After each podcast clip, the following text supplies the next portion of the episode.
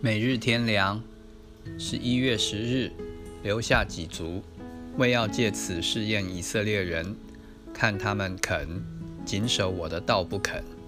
留下各族。士师记第二章二十二、二十三节。当约书亚领以色列人进迦南之后，征服所有的仇敌，但到他死时，仍留下几族，没有除灭。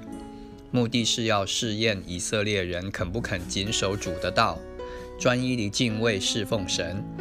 如果完全除掉了，他们毫无忧惧、危险，就更容易放肆起来，根本不敬畏神，遵守神的道，也不怕有什么麻烦了。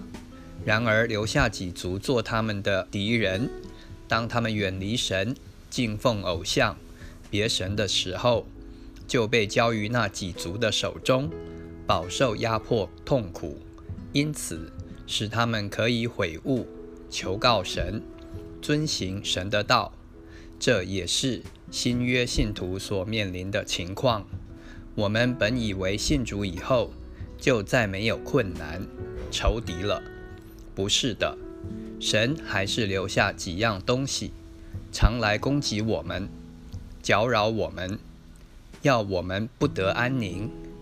然而，这也正是神的方法，借以试验我们，提醒我们，保守我们，使我们不敢放肆而远离神，被交在人的手中，落在困扰之下，和伏在神的手中侍奉神是完全不同的。在神手中有恩典、怜悯、慈爱。而在人手中却是残酷、受欺、痛苦。如果我们觉得还有几种艰难试探，不要灰心，他们不过是神所利用的工具，要使我们学习征战。诗诗记第三章第一节：倚靠神，不放肆，偏行己路。